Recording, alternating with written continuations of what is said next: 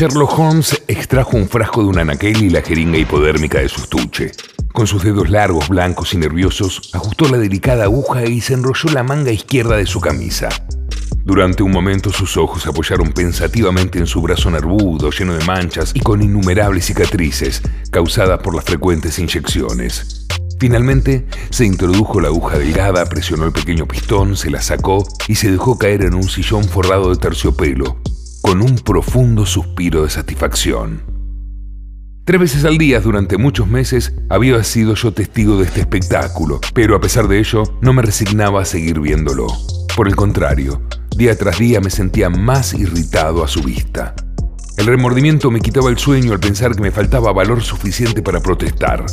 Una y otra vez me había prometido abordar aquel tema escabroso, pero había algo en el aire frío y tranquilo de mi compañero que me impedía hacerlo sus facultades casi adivinatorias, su disciplina mental y sus cualidades extraordinarias me inhibían y me hacían sentir inferior y torpe.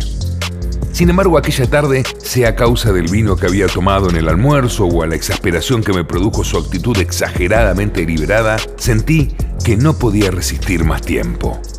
¿Qué es ahora? pregunté. ¿Morfina o cocaína? Levantó los ojos lánguidamente del viejo volumen recubierto de negro que había abierto. Es cocaína, me dijo. Una solución al 7%. ¿Quiere usted probarla? No, gracias, contesté con brusquedad. Aún no me repongo por completo de la campaña de Afganistán. No puedo darme el lujo de dar a mi constitución una nueva carga. Sonrió de mí en tono vehemente.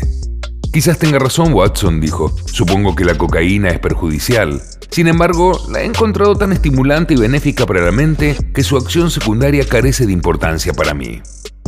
Pero considere usted las consecuencias, dije con pesar. Calcule lo que va a costarle a la larga. Su cerebro puede ser despertado y excitado como usted dice, pero mediante un proceso patológico y morboso, que entraña un creciente cambio de los tejidos y puede producir una debilidad mental permanente. Usted sabe también la reacción terrible que sucede en los momentos de excitación. No creo que esto valga la pena. ¿Por qué arriesga por un simple placer pasajero la pérdida de las grandes facultades con que usted fue dotado? Recuerde que no le hablo solo como amigo, sino como médico que se siente hasta cierto punto responsable de su salud. No pareció ofenderse por mis palabras. Por el contrario, unió las puntas de sus dedos y apoyó los codos en el brazo del sillón, como quien se dispone a enfrascarse de buena gana en una larga y agradable conversación. Extracto de El signo de los cuatro, de Arthur Conan Doyle. Maldición. Va a ser un cuento hermoso.